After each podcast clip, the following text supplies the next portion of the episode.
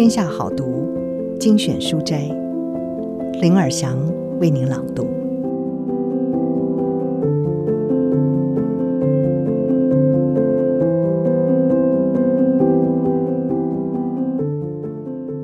今天要为您朗读的是《资本主义没告诉你的二十三件事》，作者是剑桥大学发展研究中心主任张夏准。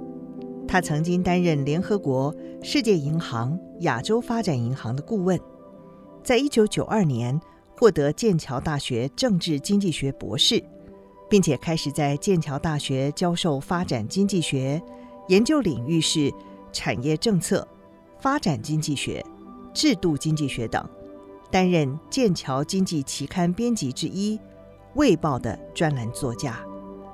二零零三年获得缪达尔奖。二零零五年获得利昂提夫经济学奖，是获得这个奖项的最年轻学者。今天我们要为您书摘的是《资本主义没有告诉你的二十三件事》中的第十七件事：更多教育并不会让国家更富裕。他们告诉你的是，教育程度良好的劳动力。对于经济发展绝对是必要的。东亚国家经济发展的成功，这些国家都是以其高教育成就而闻名于世，和撒哈拉以南非洲等国经济停滞。有些国家的教育程度是全世界最低的，这两个之间的对比就是最好的证明。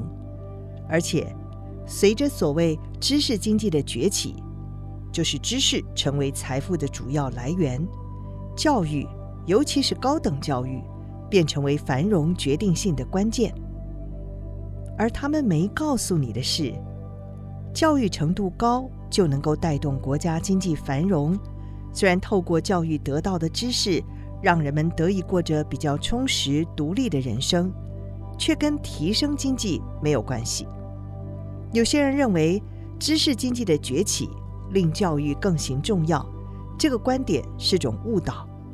首先，知识经济本身这个概念就是有问题的，因为知识一直都是财富的主要来源，而且随着产业空洞化和机械化，说不定富裕国家大多数工作对知识的要求水准都已经下降，即使是在知识经济中更为重要的高等教育和经济成长之间。也没有单纯的关系存在。真正攸关国家荣景的，并非个人的教育水准，而是国家动员个人组织成高生产力企业的能力。这样子说，我们不需要教育了吗？教育对于提升经济生产力的重要性，似乎是不言自明。但其实有许多证据再再质疑这个传统的看法。首先，让我们看看东亚经济奇迹的例子。教育对于这些经济体的发展，理应扮演着关键性的角色。台湾在一九六零年的识字率只有百分之五十四，菲律宾有百分之七十二。虽然台湾当时的教育水准普遍较低，但自此急起直追，缔造人类史上经济成长最亮丽的表现之一。可是菲律宾的表现却相当贫乏。在一九六零年，菲律宾人均所得几乎是台湾的一倍，两百美元 vs 一百二十二美元。可是后来台湾的人均所得却是菲律宾的十倍左右，一万八千美元对上的是一千八百美元。除此之外，韩国的识字率为百分之七十一，跟菲律宾差不多。但还是低于阿根廷的百分之九十一。虽然韩国的识字率远低于阿根廷，但经济成长的速度却远远超越阿根廷。韩国的人均所得在一九六零年代只有阿根廷的五分之一多一些，就是八十二美元，对上的是三百七十八美元。后来，韩国的人均所得却是阿根廷的三倍之多。大约两万一千美元 vs 七千美元左右。很显然的，一个国家的经济成长表现取决于其他更多的要素。这些例子打破了一般以为教育是东亚经济奇迹关键的迷思。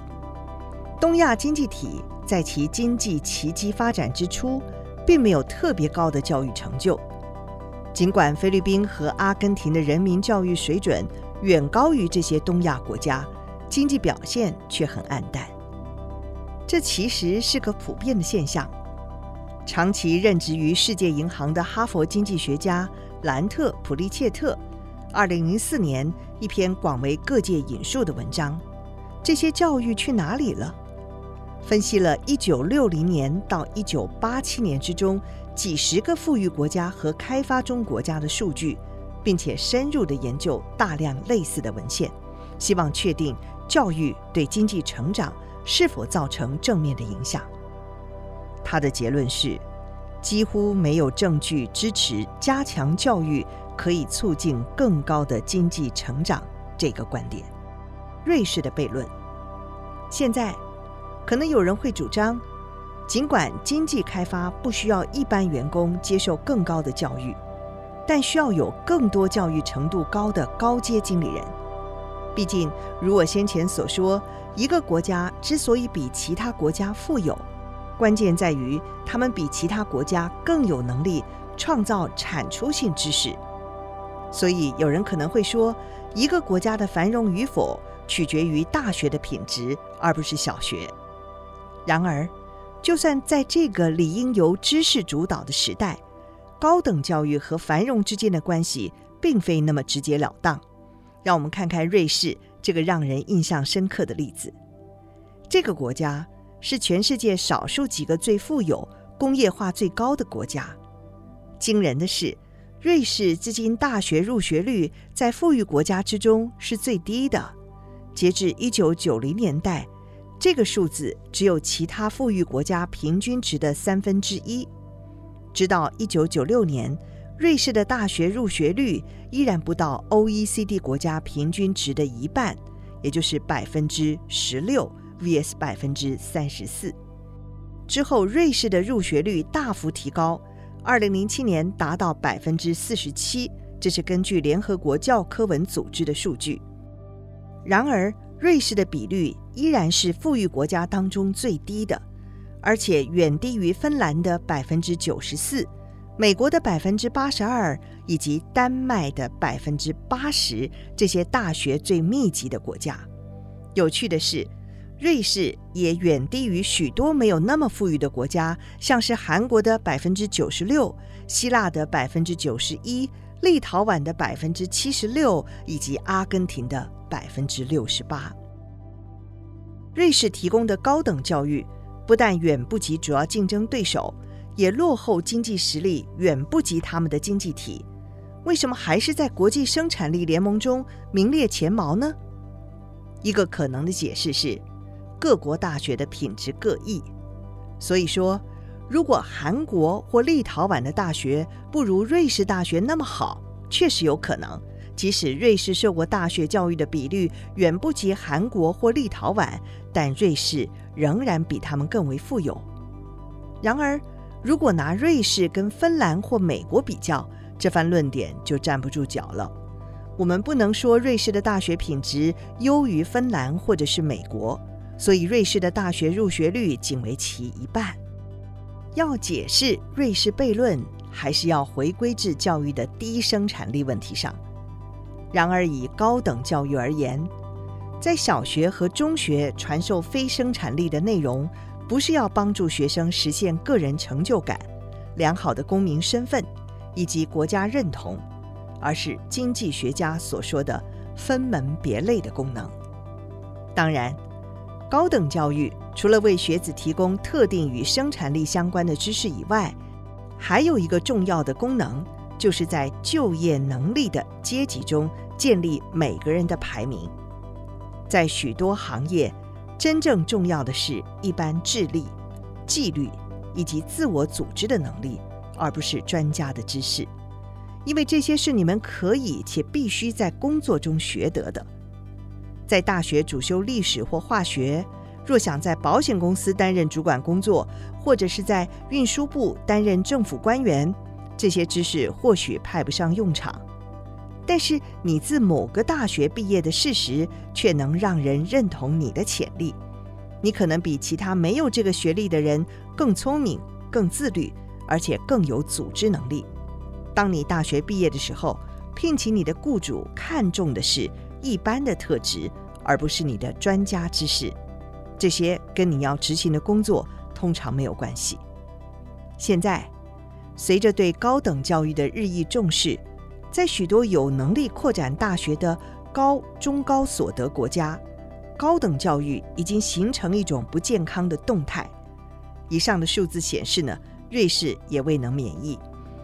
当上大学的人口比重一旦跨过临界值的门槛，人们就得上大学才能获得好工作。假设百分之五十的人口都上大学，不去上大学就形同宣称你在人口能力分布当中属于底部那一半。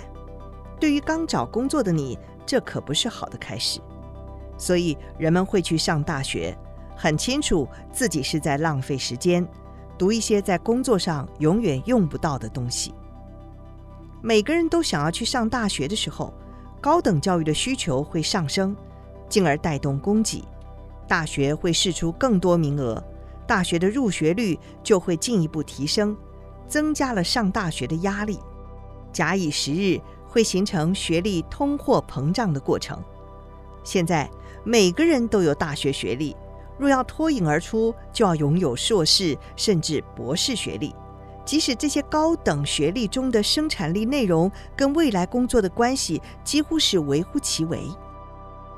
瑞士直到一九九零年代之前，只有百分之十到百分之十五的大学入学率，是全世界生产力最高的国家之一。我们可以说，真正需要的入学率说不定更低。就算我们接受以下这个说法，也就是随着知识经济的发展，对技能的要求已经大大提高。瑞士现在有超过百分之四十的大学入学率，应该已是最低水准。这个说法本身还是意味着，在美国、韩国和芬兰，至少有一半的大学教育基本上是浪费在分类的零和赛局之中。这些国家的高等教育已经变成像戏院一样。有些人决定站着看视野比较好，后头的人不得不站起来。当站起来的人够多的时候，每个人都得站起来，表示没有任何人能看到比较好的视野，每一个人都看得更不舒服。教育是有价值的，但其主要的价值并不是提高生产力，而是在于协助我们培养本身的潜力。拥有更为充实和独立的人生。如果我们以为教育会让经济更为富裕而扩大办学，我们终将会失望，因为教育和国家生产力之间的关联其实是很薄弱和复杂的。以上好读，摘自《天下》杂志出版《资本主义没告诉你的二十三件事》，其中的第十七件事。更多教育，并不会让国家更富裕。